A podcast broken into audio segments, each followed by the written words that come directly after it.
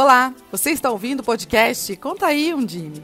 A conversa de hoje é sobre ensino híbrido, personalização e tecnologia na educação. Ouça com a gente o bate-papo desse tema que pretende combinar o uso de tecnologia com as interações presenciais na escola. Acompanhe. Boa tarde. Eu sou Luiz Miguel, presidente da Undime, União Nacional dos Dirigentes Municipais de Educação, Estamos aqui hoje a respeito de um dos temas mais discutidos e comentados nos, nas últimas semanas e talvez nos últimos meses, que é a respeito do ensino híbrido. Tenho aqui como convidado o Fernando Trevisani, que é doutorando em metodologias ativas e educação matemática pela Unesp e consultor educacional em metodologias ativas. Fernando é um dos organizadores do livro Ensino Híbrido, Personalização e Tecnologia na Educação, também assinado por Lilian Bach e Adolfo Tanzi Neto. Bom, falar de ensino híbrido significa falar em possibilidades educacionais. Não é uma temática absolutamente nova, né? já é uma temática consolidada e discutida há algum tempo e que vem evoluindo a partir do momento em que as possibilidades e também a necessidade, o contexto evolui. Poder fazer uma discussão que vai trazer elementos técnicos aliados à possibilidade de conversarmos com um especialista a respeito do assunto, tirando dúvidas, pedindo sugestões, dialogando sobre essa temática, é um momento muito rico para nós, que somos educadores, estamos em praticamente totalidade, pouquíssimos são os municípios e as redes que voltaram, mesmo que parcialmente, às aulas presenciais, será um, momento muito rico para que possamos refletir, planejar, pensar o processo de volta e de que forma atuaremos para eh, fazermos o processo de garantia dos direitos de aprendizagem. Como eu sempre tenho dito e retomo, é muito importante considerarmos que nós temos uma base nacional comum curricular que permite estruturar, garantir os direitos de aprendizagem a partir do momento em que nós priorizamos alguns assuntos neste momento, assim quando voltar, e vamos reorganizando. Mas certamente precisaremos de metodologias que permitam uma expansão do limite até então conhecido e praticados por muitos professores em suas aulas. Quando nós falamos em ensino híbrido, nós estamos falando exatamente em uma dessas metodologias, em uma dessas possibilidades. E tanto ouvimos falar a respeito da presença da tecnologia, como entra a tecnologia, posso fazer ensino híbrido nesse momento, não posso, de que forma a gente trata isso para que a gente tenha, além de eficácia, né, também coerência com o processo, com a construção deste conceito, que é muito importante, que faz parte de um conjunto de possibilidades educacionais que estão à nossa disposição e que, de alguma forma, amplifica muito a potencialidade tanto da sala de aula quanto do professor. Nós temos condições de buscar novas metodologias, nós temos condições de buscar um envolvimento maior do aluno, da sua própria família, enfim, é pensando em como otimizar, em como explorar as possibilidades, expandir o nosso conhecimento, é que decidimos por organizar este evento de hoje. Então, Fernando, passo-lhe a palavra para que você possa falar conosco. Fernando, está contigo, estamos ansiosos por ouvi-lo. Tá, obrigado, Luiz. E uma pessoa que, já que a gente vai falar do ensino híbrido, eu não posso deixar de citar aqui o Reinaldo, lá de Araraquara. Ele é da, da Secretaria de Educação de lá e a gente aplicou o projeto lá já, algumas formações modelo de ensino híbrido há alguns anos. Então, temos aí a presença dele aqui prestigiando esse, esse momento com a gente. Bom, então hoje é, a gente vai falar sobre esse tema que, que tem ganhado muita importância e que muito tem sido divulgado sobre ele na mídia e várias coisas têm sido faladas sobre isso. Mas a gente vai entender hoje aqui o que, que de fato é o ensino híbrido. E agora eu vou falar um pouquinho sobre o que, que é o ensino híbrido e mostrar para vocês o como que ele pode nos ajudar nesse momento. Então, nessa primeira parte, eu vou falar o porquê que o ensino híbrido, de uma maneira muito breve, o porquê que o ensino híbrido se faz oportuno na educação que a gente tem hoje, independente de pandemia ou não, tá? De ensino remoto ou não. Depois eu vou mostrar o que, que é a definição do ensino híbrido, daí eu deixo é, e convido vocês à reflexão do que se a gente, o que a gente está aplicando agora, será que é ensino híbrido, né? Que muito tem falado sobre isso, e depois, mais no final, eu sugiro é, ações que podem ser feitas nesse momento de ensino remoto e também de retorno para o ensino presencial, que alguns locais já estão até se preparando para isso. O ensino híbrido, ele é um modelo de educação, um modelo que a gente pode aplicar nas nossas aulas. Antes de falar um pouquinho sobre ele, eu vou abordar de fato por que, que ele se faz oportuno. Hoje a gente vive assim numa fase de bastante mudança, ainda mais agora, né, com o ensino remoto, é, na educação, eu diria mundial, mas eu vou recortar e falar aqui do Brasil. Então, aqui no Brasil, a gente tem a BNCC, que foi aprovada recentemente, que traz para a gente uma nova forma, novas propostas para a educação básica toda, tá? A gente tem mudanças na própria sociedade do que se espera com a educação e que a sociedade está sempre em movimento, em diferentes setores e também na educação. A gente tem mudança no perfil das profissões todas, tá? Saiu um estudo da BBC que nos próximos 50 anos as 50 profissões mais importantes ainda não existem para os próximos 50 anos, então aí fica uma reflexão, né? Não considerando que a escola prepara para o mercado de trabalho, não considero isso, não acho que esse é o papel da escola, mas considerando que esses alunos que vivenciam uma relação com o aprender, com o construir conhecimento, com o meio social, e tudo começa na escola,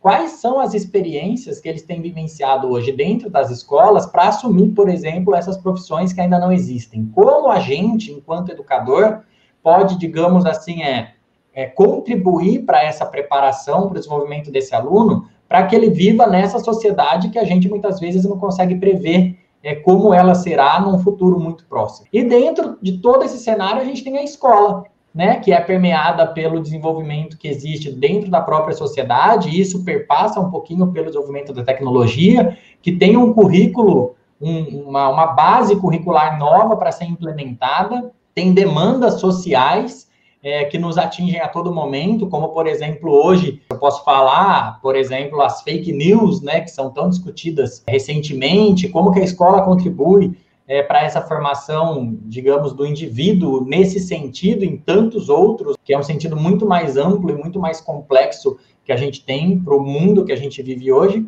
Como que a escola proporciona é, reflexões no sentido de valorização da própria aprendizagem e do movimento de aprender e de construir conhecimento. Frente a tudo isso, eu vou fazer o recorte na BNCC, a BNCC traz para a gente 10 competências gerais que são desenvolvidas durante toda a educação básica, certo? Então, a hora que a gente pega para analisar essas competências, a gente tem, por exemplo, a competência de comunicação e argumentação, que a ideia aqui é que os alunos possam compartilhar informações, compartilhar ideias, construir conjuntamente, negociar, defender, formular, debater, é, defender pontos de vista, procurar é, argumentos que façam sentido para justificar escolhas, ter um posicionamento ético dentro dessas escolhas. A gente também tem a competência geral, por exemplo, da empatia, né, que se colocar no lugar do outro, promover o respeito ao outro, aos direitos humanos. A gente tem a cultura digital sendo discutida aí, de que maneira que a gente pode contribuir para que o aluno saiba utilizar as tecnologias de um modo consciente, que ele consiga compartilhar informações de um modo consciente, produzir conhecimento usando as tecnologias. A gente tem o desenvolvimento do pensamento científico, crítico, criativo, onde eles vão investigar, testar hipóteses, elaborar, elaborar e testar hipóteses, né, refletir sobre os, os erros e acertos nesse processo, enfim. A autonomia, um outro fundamental, que é um papel muito importante da, da, da escola, né, e de nós educadores promovermos o desenvolvimento da autonomia conforme esse aluno vai saindo lá da educação infantil e vai até o ensino médio se formando na escola. Como que a gente contribui com isso? Como a gente pode contribuir com isso dentro das nossas aulas? Quando a gente para para entender esse aspecto, a gente olha muito para a ideia é, do que, que as nossas aulas podem contribuir com isso. Então, vamos pegar, por exemplo, as duas primeiras competências gerais, a de comunicação e argumentação. Como que nas nossas aulas a gente tem promovido momentos para que os alunos desenvolvam essas competências gerais. E aí eu não falo nem agora, nesse momento que a gente está em ensino remoto, tá? Vamos pensar numa escola na aula presencial mesmo. Quais os momentos que a gente tem feito e proporcionado isso, o desenvolvimento dessas competências gerais? Então, a ideia aqui é a gente buscar, a BNCC traz a ideia para a gente buscar outros modelos de aula que potencializem esses momentos para que a gente consiga desenvolver essas competências gerais com os nossos alunos. O ensino híbrido, ele entra também nesse sentido, apesar dele ter iniciado no Brasil lá em 2014, com as pesquisas que nós desenvolvemos, eu já vou falar um pouquinho de uma maneira muito breve essa trajetória, ele veio antes da BNCC em si, né, da aprovação da BNCC, e ele já propõe para a gente modelos de aula que contribuam para o desenvolvimento de várias dessas competências gerais e de várias outras coisas além do conhecimento específico, né, da habilidade específica de cada componente curricular. Então, lá em 2014, é, houve uma parceria, Instituto Península e a Fundação Lehman, para pesquisarem um programa de formação de professores que fizesse sentido para o Brasil. E depois de realizarmos uma pesquisa muito grande é, no mundo inteiro de experiências educacionais e indo atrás de diversos, é, eu diria assim, fatores, né, componentes dessas experiências, a gente encontrou no Instituto Clayton Christensen experiências que faziam sentido de serem desenvolvidas aqui no Brasil. Para isso, a gente formou o grupo de experimentações em ensino híbrido. Mas o que, que foi que a gente buscou desenvolver?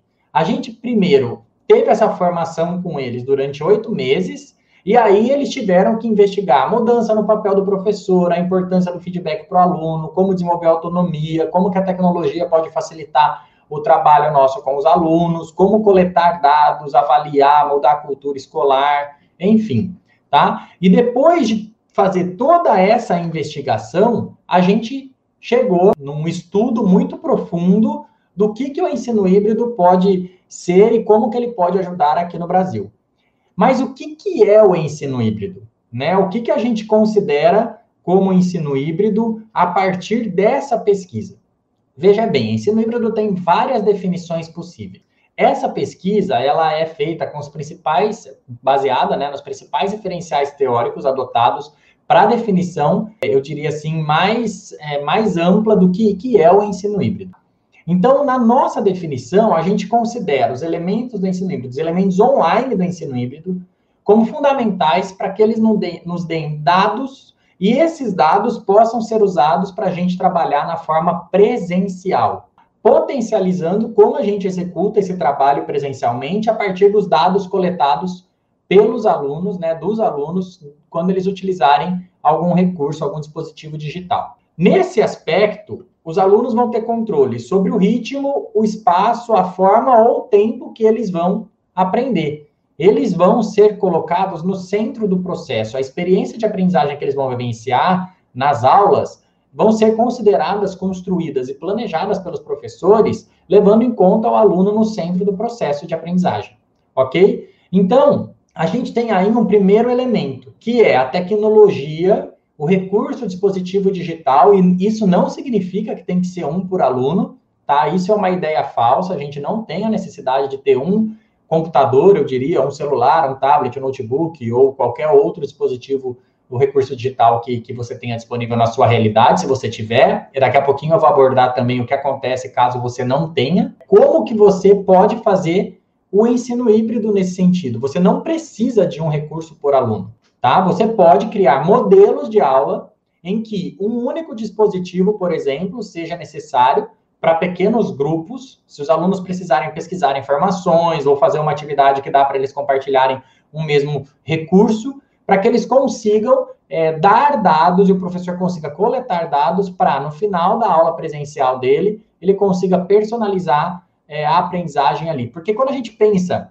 que todo mundo é diferente, a gente olha para a aula e a gente fornece uma mesma forma de todo mundo aprender um determinado conteúdo, Aparentemente, isso passa a não fazer sentido. Porque se a gente pensa que as pessoas aprendem de modo diferente, o fato de você, professor, oferecer uma forma para os alunos aprenderem todos juntos, da mesma maneira, do mesmo modo, no mesmo espaço, um mesmo conteúdo, passa a não fazer sentido. Então, o ensino híbrido ele vem para questionar isso. Como que eu posso oferecer diferentes formas para os alunos aprenderem determinados conteúdos de modo que eles consigam, dentro desses momentos diferentes de aprendizagem, me dar dados para que eu consiga analisar e ver a dificuldade de cada um deles. Aí a gente tem os modelos de ensino híbrido é, divididos em dois grandes grupos, tá? Os modelos sustentados e os modelos disruptivos. Os modelos sustentados, como a gente, o próprio nome traz, né? Eles ainda conservam algumas das principais características que a gente tem nas escolas, como, por exemplo, a divisão por sala, o, a presença do professor dentro de uma turma, os alunos no mesmo espaço, né, no único espaço dentro de uma sala de aula, um currículo seguido é, de uma maneira específica, dependendo de cada uma das escolas, enfim, a gente tem algumas características que a gente, quando pensa na sala de aula, independente da realidade brasileira, a gente consegue pensar nessas características. Os disruptivos rompem com isso. Então, eles podem ter, por exemplo, os alunos de diferentes turmas misturados, eles podem ter uma, um espaço grande onde todas as turmas ficam ali, os professores estão disponíveis para todas as turmas, enfim, eles rompem com essa ideia. Inicialmente, eu vou abordar de uma maneira bem é, superficial, genérica, assim, né, até mesmo pelo nosso tempo, alguns dos modelos sustentados e depois eu vou passar rapidamente pelos modelos disruptivos, tá? Então, os modelos sustentados a gente chama de modelos de rotação. E aí, os professores é, é, da educação infantil, do ensino fundamental 1, conhecem bastante, porque a ideia, por exemplo, da rotação por estações, que é esse primeiro modelo que eu vou falar, vem dos cantinhos lá do, da educação infantil e ensino fundamental 1. Então, a ideia é que a gente monte estações e os alunos vão passar por todas essas estações durante a sua aula. Então, elas têm que ter o mesmo tempo, objetivos independentes, né? A estação B não pode depender da A, porque se os alunos começarem pela B, como que eles fazem? E a ideia é o que seria, assim, para a gente fundamental, mas não uma coisa que sem isso, eventualmente, você não consegue fazer algum modelo diferente de aula. A ideia é que uma dessas estações tenha uma tecnologia digital que os alunos consigam utilizá-la e que essa tecnologia capte dados dos alunos para o professor analisar, avaliar posteriormente e personalizar o ensino. Então, essa rotação por estações, os alunos vão rotacionar passando por todas, cada estação com objetivo é, com começo, meio e fim nelas, e aí eles rotacionam e passam por todas. Todos os objetivos ligados ao objetivo da sua aula. Então, você pode proporcionar em cada estação momentos de aprendizagem diferentes para esses alunos.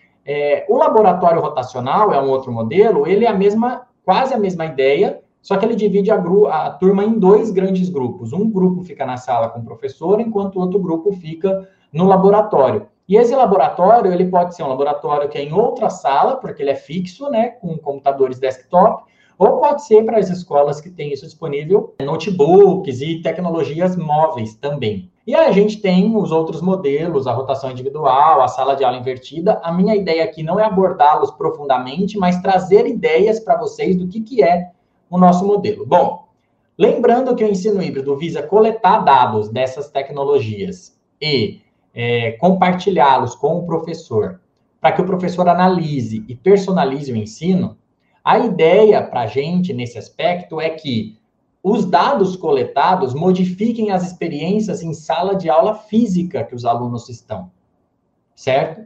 Por conta dessa necessidade dos alunos terem um espaço escolar estarem juntos fisicamente, o ensino híbrido ele pressupõe a presença física dos alunos na escola.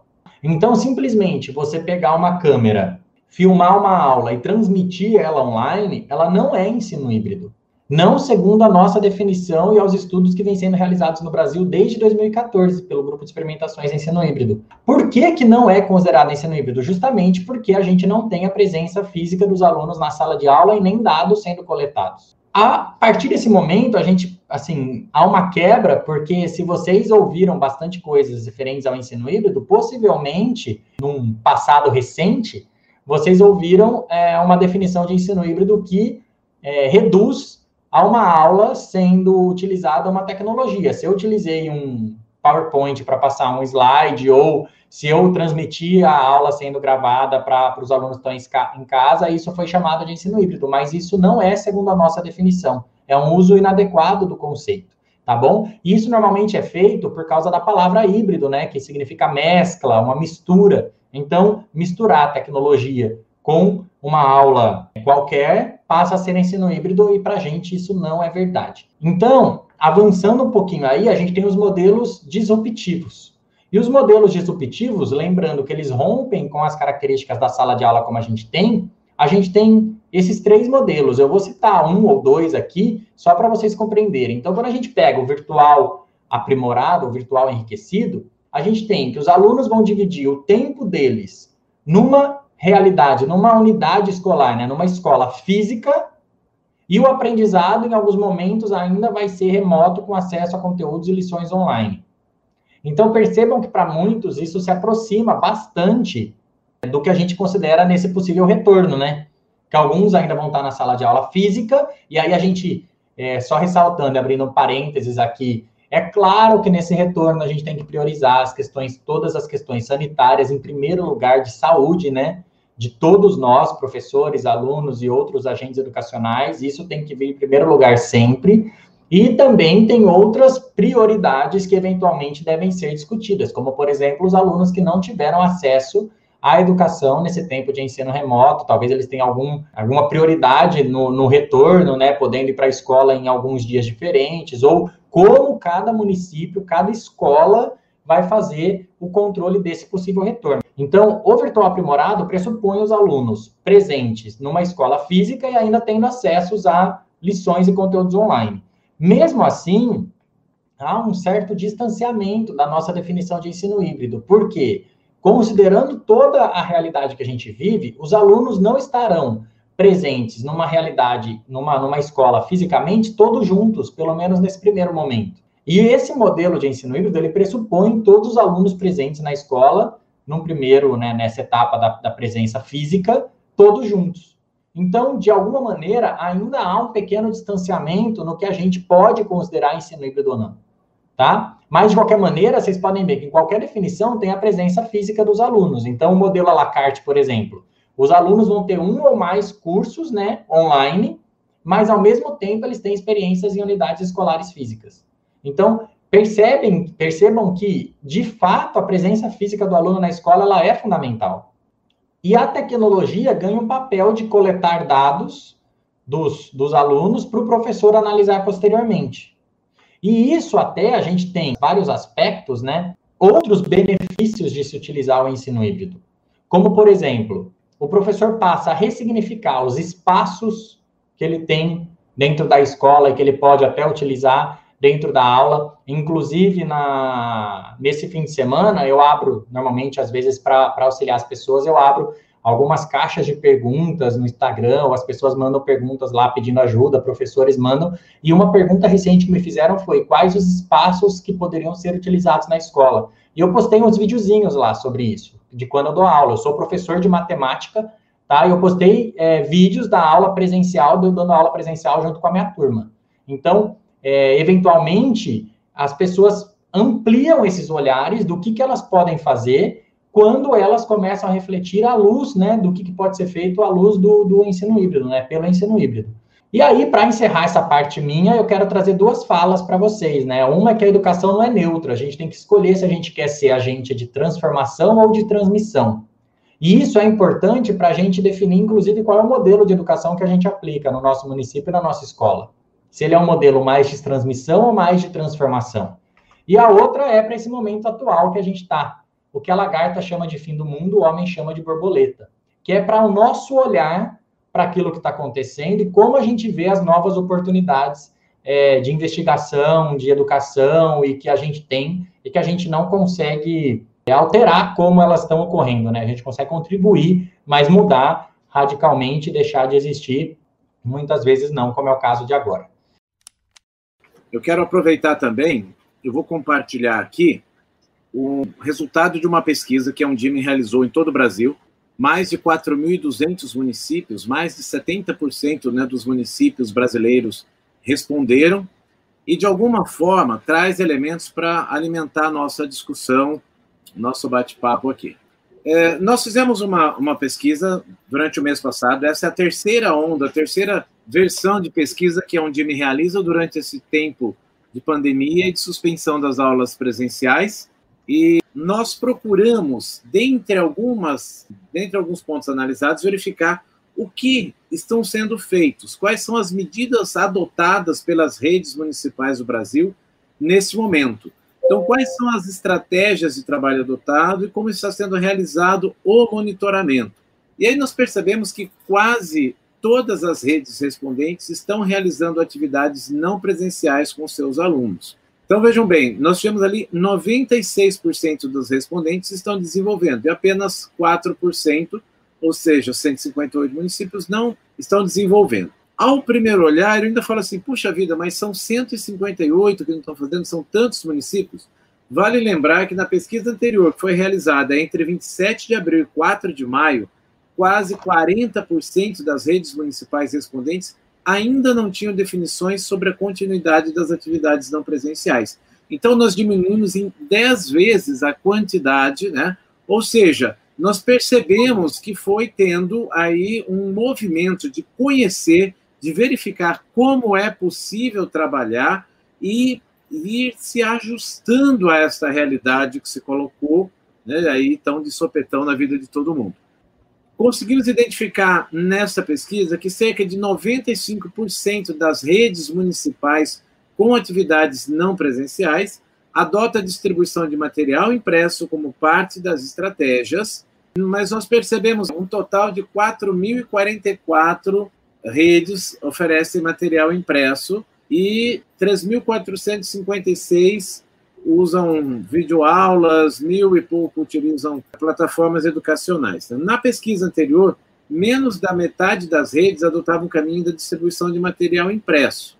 E a distribuição das aulas gravadas tem sido adotada em 80% das redes municipais com atividades de ensino não presenciais. Observamos, então, que a grande maioria das redes respondentes elas vão usar combinações do que? Das estratégias online e offline. Então vejam lá, das 4.200 e pouco, 3.593 redes usam uma combinação de ao menos uma estratégia de ensino não presencial via internet com uma estratégia sem uso de internet. Né? Então são situações utilizadas nesse momento. E apenas 460 usam exclusivamente estratégia sem mediação da internet. E outro elemento importante aí foi observar destas redes quantas estão monitorando, né? Então nós percebemos aí que apenas 0,85% delas não estão monitorando as atividades pedagógicas. A pesquisa anterior mostrava que cerca de 11% das redes com atividades não presenciais não tinham nenhum tipo de monitoramento. Veja bem, Fernando, é, tem uma questão muito importante que esses dados mostram, que é o movimento dos professores, o movimento das escolas no sentido de encontrar soluções.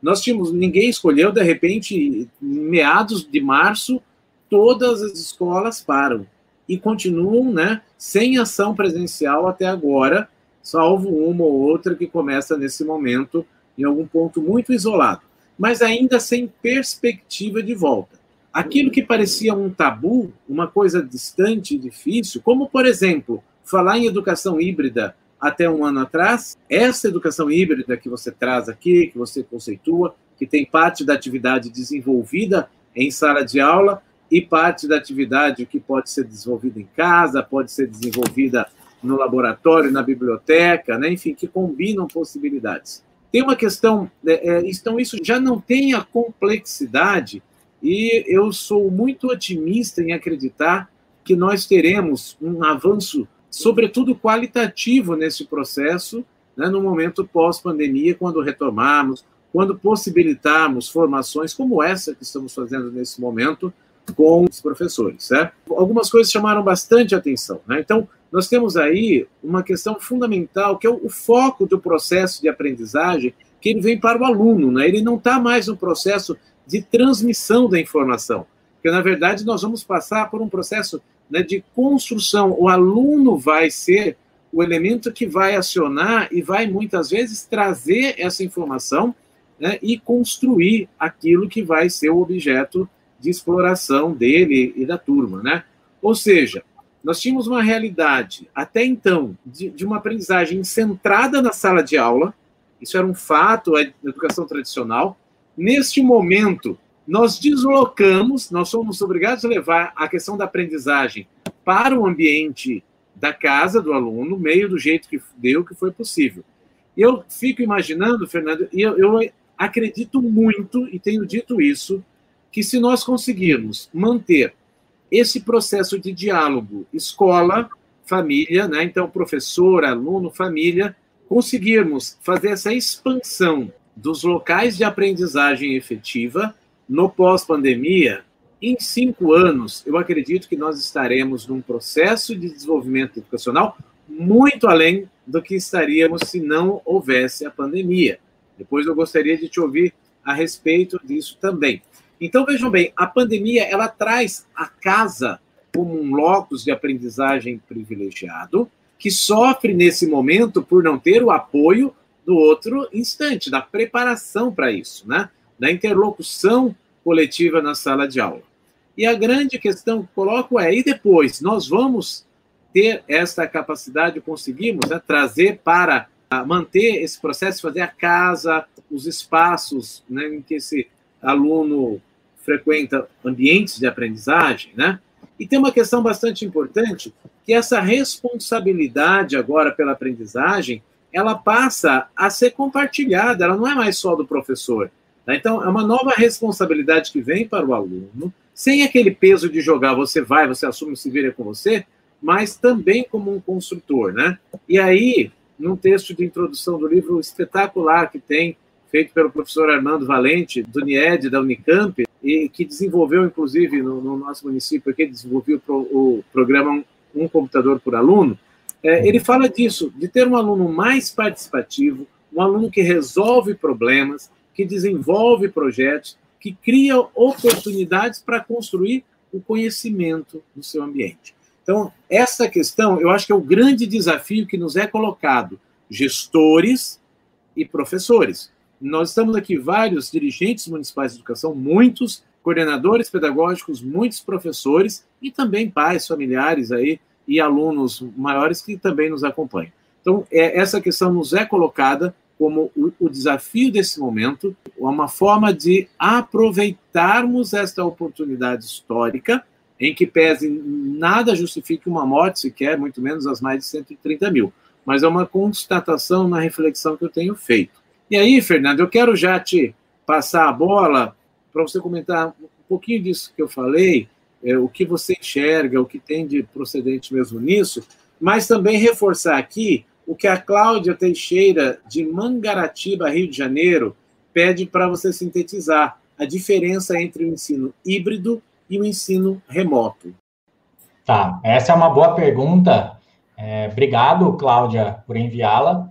Realmente, eu, eu compartilho de muitas das visões que você, você trouxe, professor. É, é, e aí eu vou tentar fazer um apanhado agora, é, desde, partindo dessa pergunta da Cláudia. E ela perguntou a diferença entre o ensino híbrido e o ensino remoto.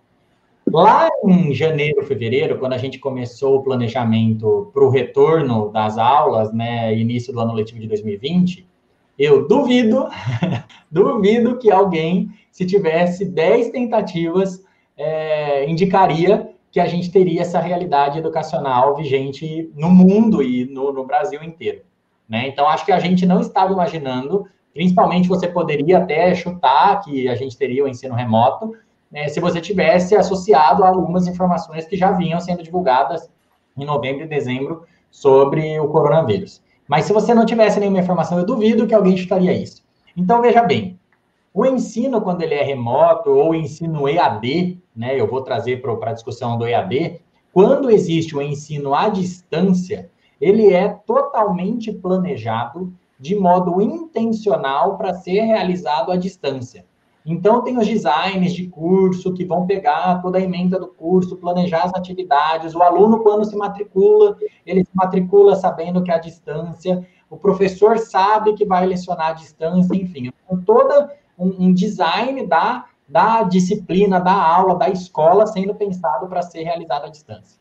O ensino é, híbrido, ele não foi pensado nesse sentido, e o ensino remoto também não. A gente chama de ensino remoto porque foi remoto, porque ele não é presencial, e é ensino remoto emergencial, porque ele foi feito assim, numa semana estamos lecionando é, numa sala de aula física, com presença física, na outra não estamos mais.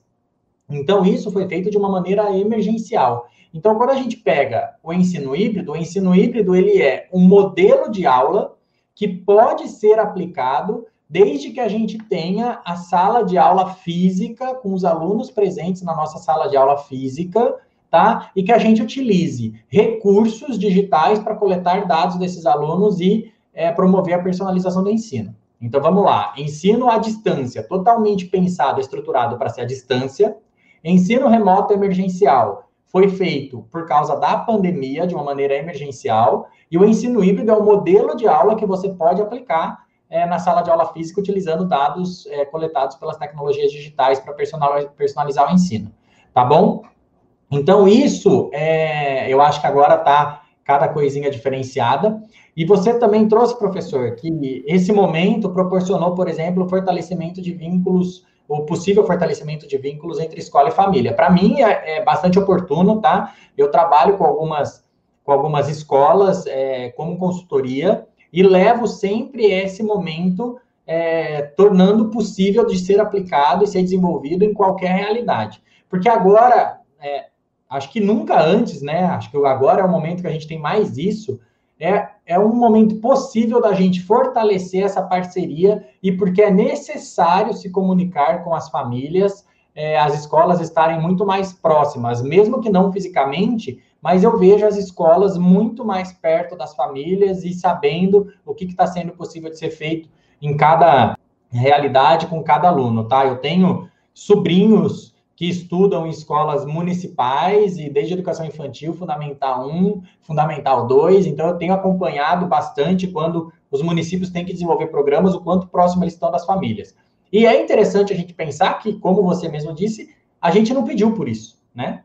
Então, a gente, ninguém pediu por isso, é uma coisa que aconteceu e a gente tem feito o melhor para desenvolver e levar uma educação de qualidade para todos as, os alunos. E aproveito aqui para deixar os, os meus parabéns, enquanto colegas de profissão, para nós, professores, que temos nos reinventado diariamente para atingir o maior número possível de alunos. E aí as suas pesquisas é, trazem dados para corroborar isso, quanto as, as escolas têm feito e o quanto isso tem gerado de impacto a partir do, do próprio relato delas. Tem uma, eu selecionei algumas outras perguntas aqui, tem uma outra também que fala: quais seriam os primeiros passos para iniciar essa abordagem?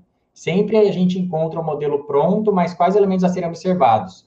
É a da Cláudia também. E tem a outra da Isabel, que fala: o município pode decretar o não retorno às aulas presenciais? Após pesquisas com os pais dos alunos sobre retorno às aulas presenciais, a maioria respondeu que não irão mandar os filhos para a escola. Isabel, eu já vou entrar num aspecto sobre isso, mas eu acho que o principal, pelo, pelo menos o que eu tenho visto, acho que o professor Luiz Miguel ele pode até detalhar melhor, o município tem que analisar a situação e cada escola analisar a situação. Então, eu vou trazer um, um retorno, não vou divulgar as escolas, claro, mas foi feita uma pesquisa com algumas das escolas que são municipais, que eu acompanho, bastante semelhante. E a gente tem, dentro de uma mesma realidade, estou falando de uma única escola, olha só que curioso, né? Isso é importante trazer. Então, um segundo ano, ele vem, a maioria dos alunos vão retornar através das pesquisas, e no outro segundo ano da mesma escola, a maioria dos alunos não retorna.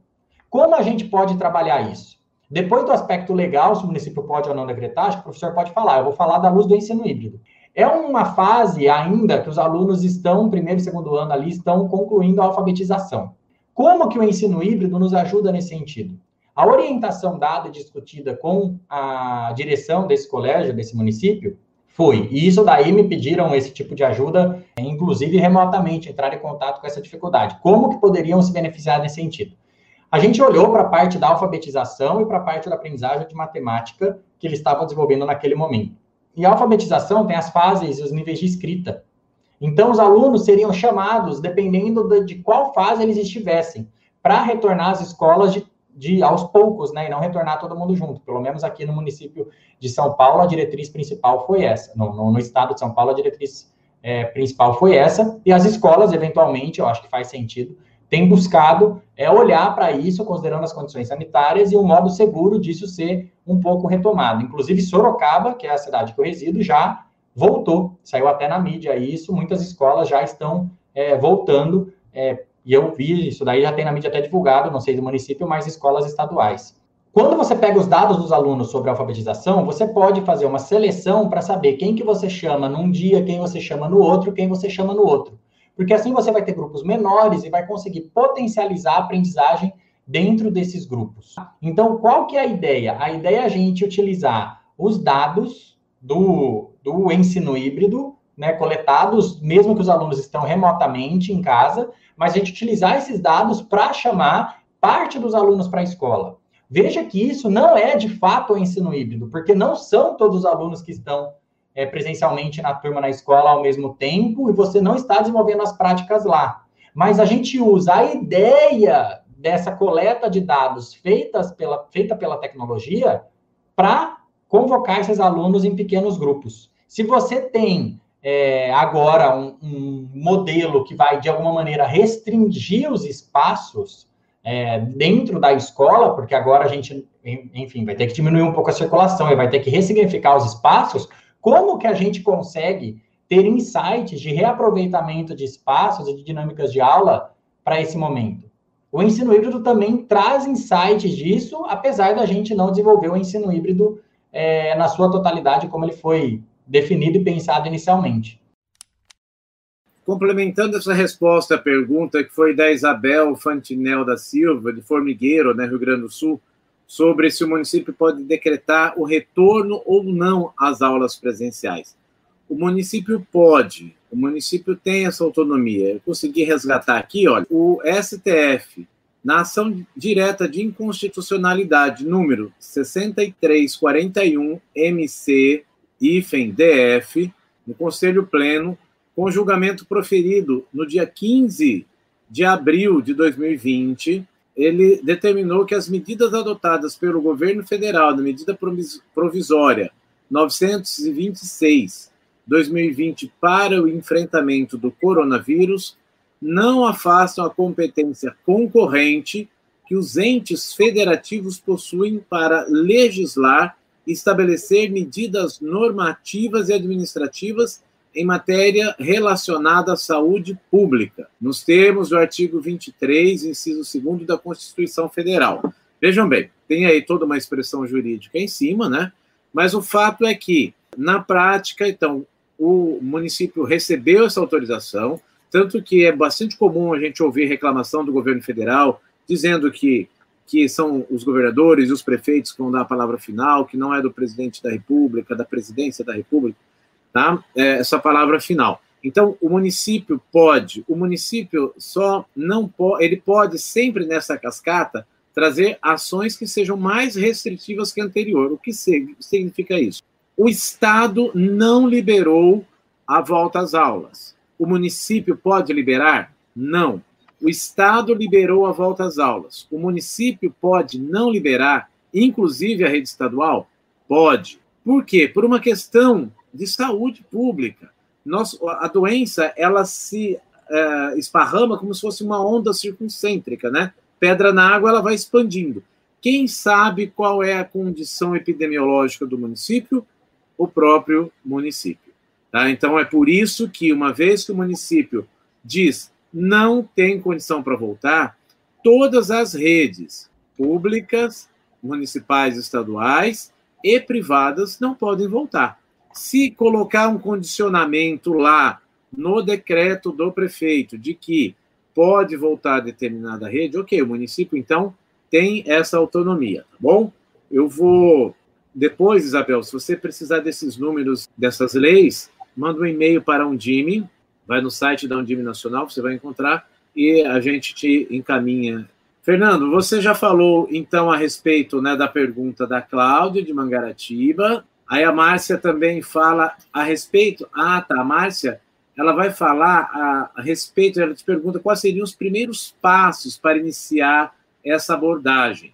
Ela diz: sempre encontramos o modelo pronto, mas quais os elementos a serem observados? Gostei dessa pergunta, Fernando. Então, como que eu reúno minha equipe e começo a falar assim: não, vamos, vamos começar a pensar nisso? Qual, quais são suas dicas? Primeiro, a gente tem que olhar, é, Márcia, a ideia de qual é o nosso objetivo de aprendizagem para aquele momento da aula. Uma vez que a gente fixa aquele objetivo, tá? É como, pelo menos, é assim que eu faço na minha prática docente, é assim que eu, inclusive, oriento os professores que eu formo a fazer, tá? Mas, eventualmente, vocês podem reinventar e pode ter outra forma. Primeiro eu olho o objetivo. Depois eu penso, qual é a melhor maneira, segundo né, eu conheço assim, do aluno aprender aquilo. E aí, tudo bem você pensar é, no seu objetivo daquela aula, mas eu sempre dou uma, uma olhadinha nos quais, em quais são os objetivos das aulas que vêm em seguida. Porque, eventualmente, o objetivo dessa aula pode ser melhor que uma aula, ele, ele pode ser melhor alcançado por uma aula expositiva. E tudo bem. Veja, em nenhum momento eu, enquanto estou falando agora por mim, tá? Fernando Trevisani, eu sou contra a aula expositiva. O que eu sou, o que eu tento trazer com outros modelos de aula é novas oportunidades e experiências para os alunos aprenderem o que eles têm que aprender de um modo diferente.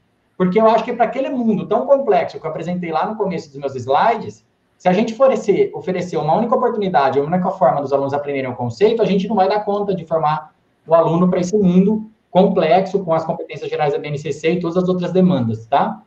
Então, eu sempre escolho um objetivo e, numa sequência de aulas, aquele objetivo é o mais, assim, possível de ser desenvolvido de um modo por estações em grupo, ele propicia debates, ele permite discussões, trocas coletivas entre os alunos. E aí, a partir desse objetivo, eu tenho que pensar quais os momentos de aprendizagem diferentes, né, de quantos e quais eu preciso. Então, numas estações, por exemplo, quando o aluno ele vai fazer divisão, aprender divisão, vamos lá pegar esse exemplo de terceiro, quarto, quinto ano lá do, do Fund 1. Em algum momento ali ele está vendo divisão, principalmente quarto e quinto. Existem é, ideias diferentes do conceito de divisão dentro de matemática. Então, numa estação, eu posso trabalhar uma ideia. Numa outra estação, eu posso trabalhar outra.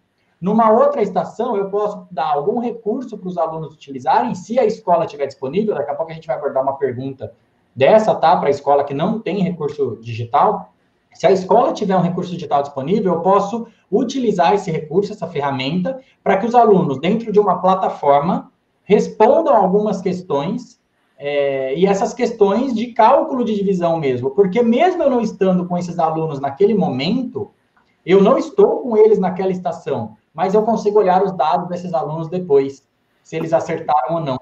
Então, ao invés de dar uma prática numa folha escrita, eu uso a ferramenta digital para já ir corrigindo essas atividades para mim e me apresentar um relatório depois.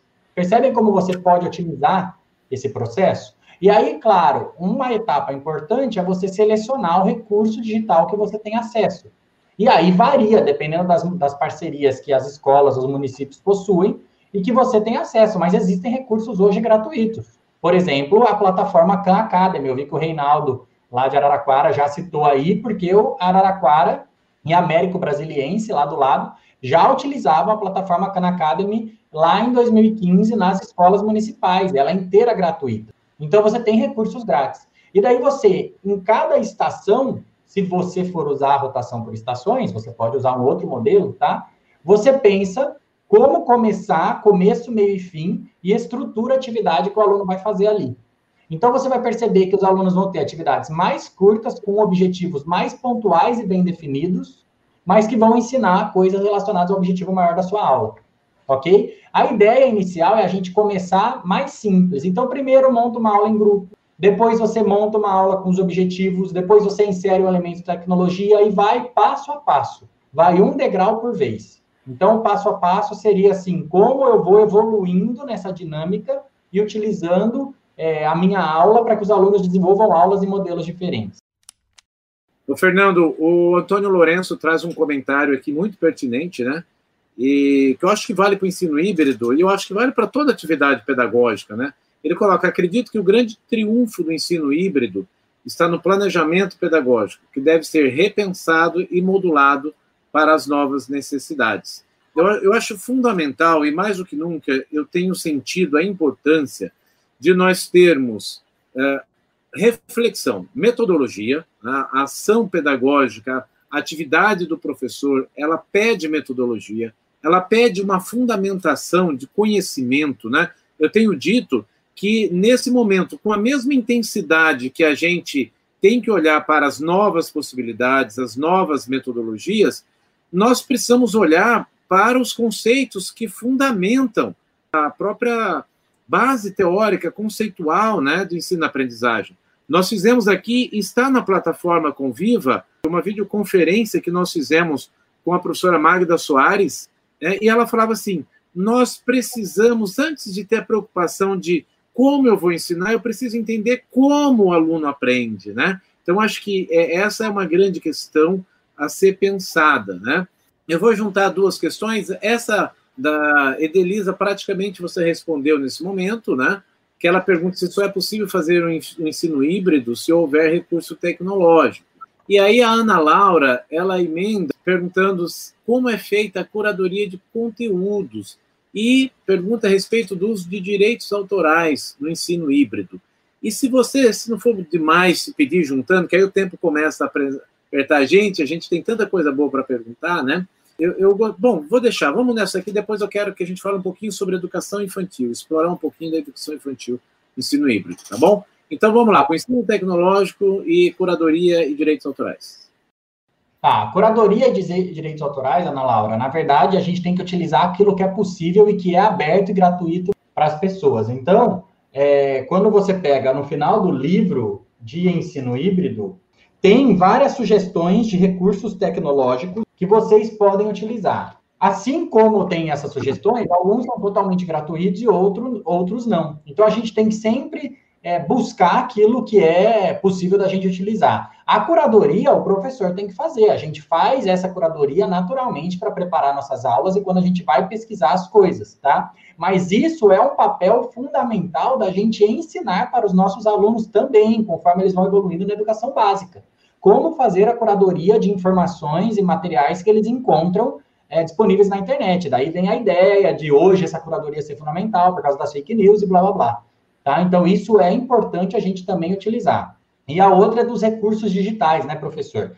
E aí a gente vem. É, eu vi outra pergunta aí que teve, que eu vou aproveitar para respondê-la agora, que passou. Como a gente faz o ensino híbrido agora que os alunos estão uma parte na escola e uma parte em casa? Veja bem, existe um modelo de ensino híbrido que é a sala de aula invertida, só nesse modelo a gente proporciona os alunos para os alunos utilizarem tecnologias em casa para estudar o conceito que eles vão ver na aula antes da aula.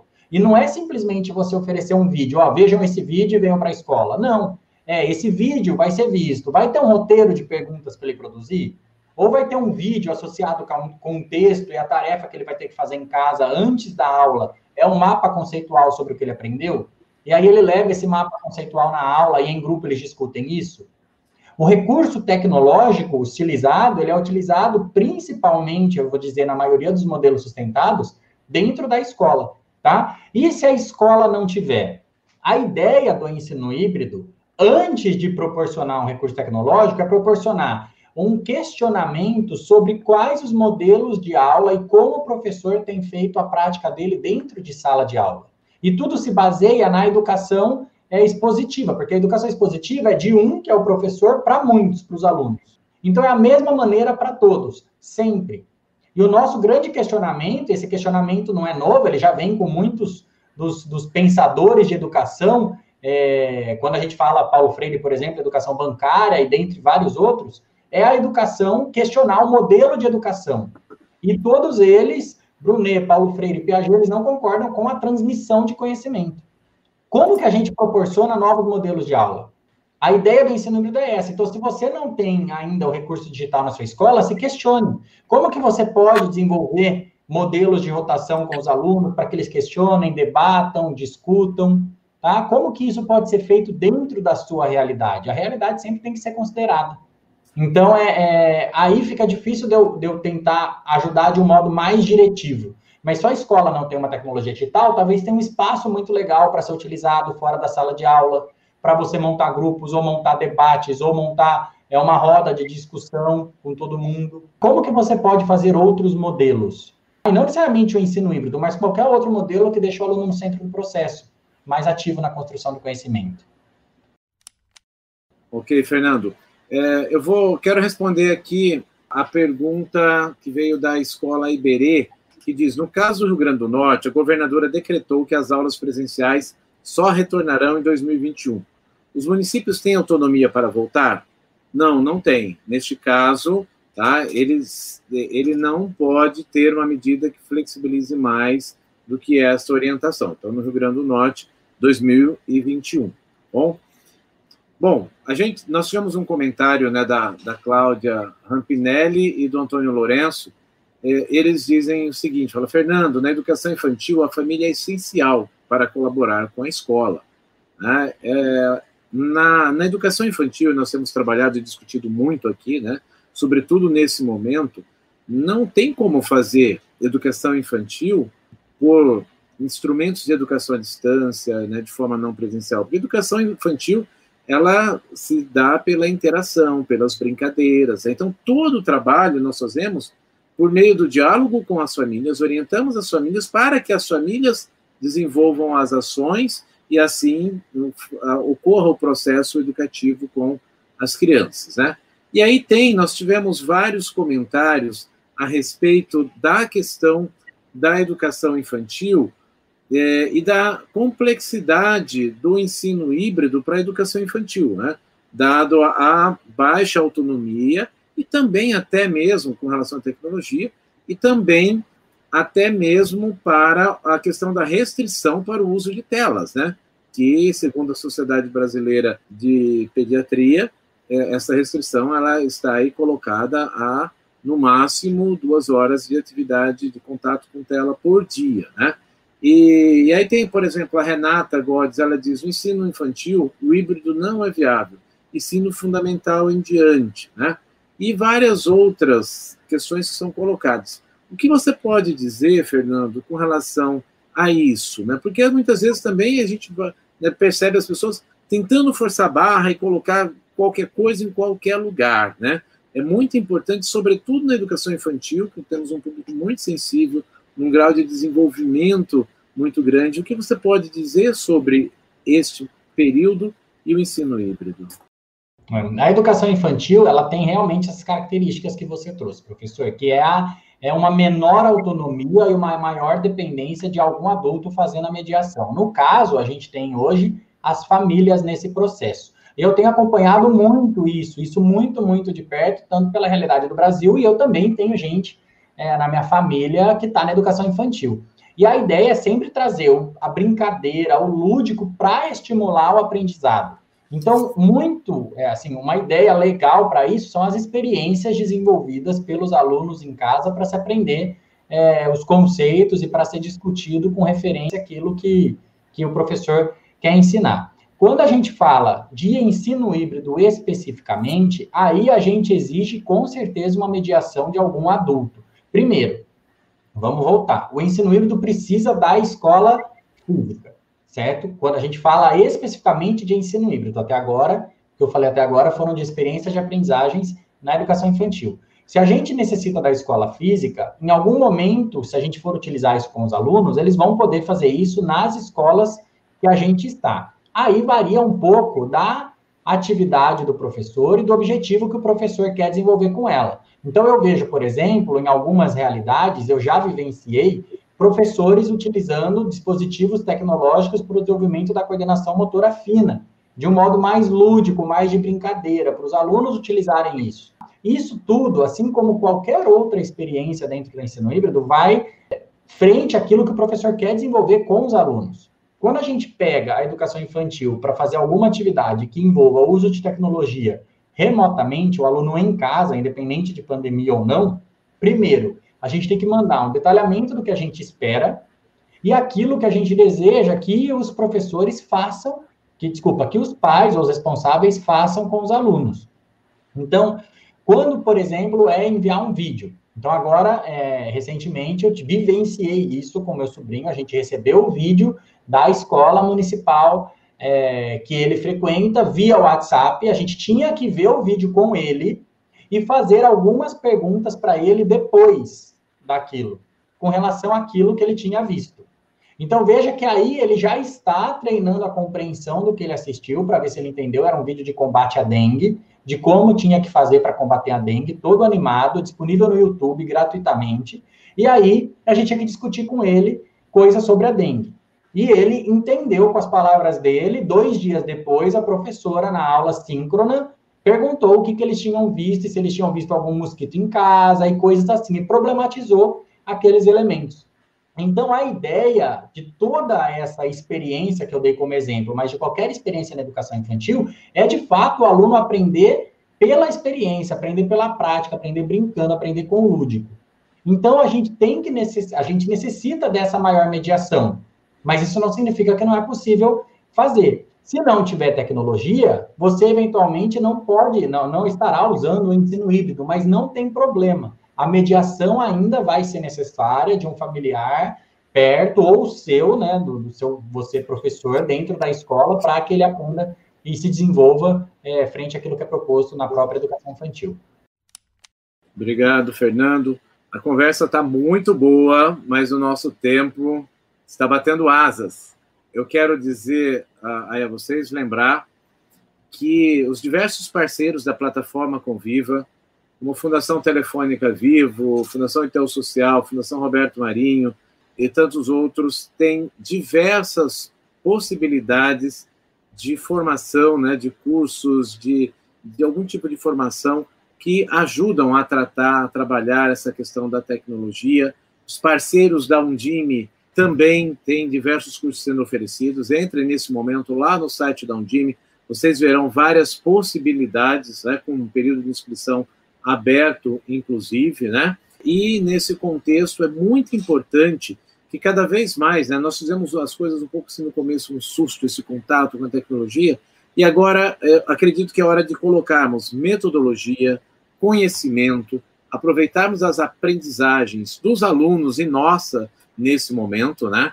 Mais do que nunca, nós trabalhamos e estamos trabalhando muito e continuaremos assim nos próximos anos até a gente reorganizar, reestruturar todo o nosso trabalho, garantindo o mais importante, que são os direitos de aprendizagem. E ainda bem que nós temos a Base Nacional Comum Curricular, que ajudará muito neste processo. Né? Fernando, eu quero passar para você fazer as suas considerações finais e depois eu tenho mais um recadinho para os nossos participantes. E desde já, Fernando, agradecer imensamente você ter aceito o convite nós tivemos assim muitos e muitos e muitos comentários de agradecimento pela, pela live, por estas uh, por estes aprendizados, né?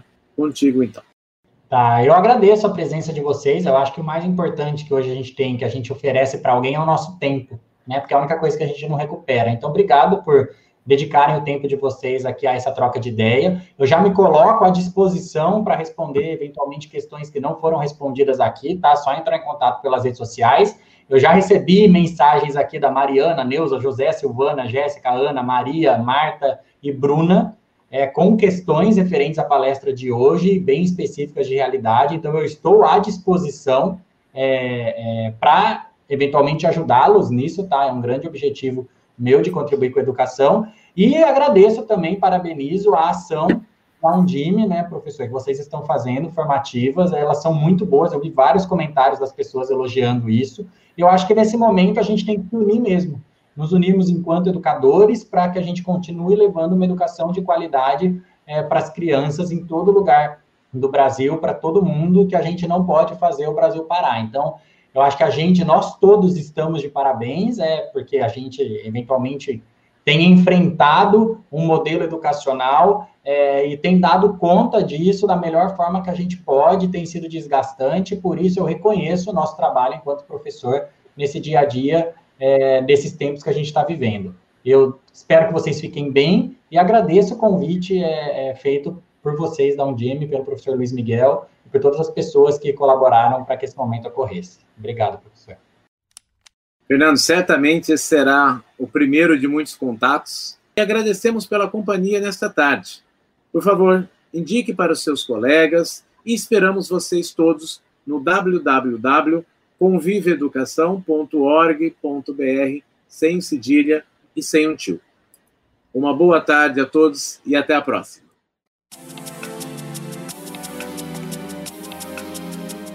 Por hoje é só e você pode encontrar esse e outros podcasts no perfil da Undime no Spotify. Acesse nosso site undime.org.br e acompanhe as nossas notícias. Até o próximo!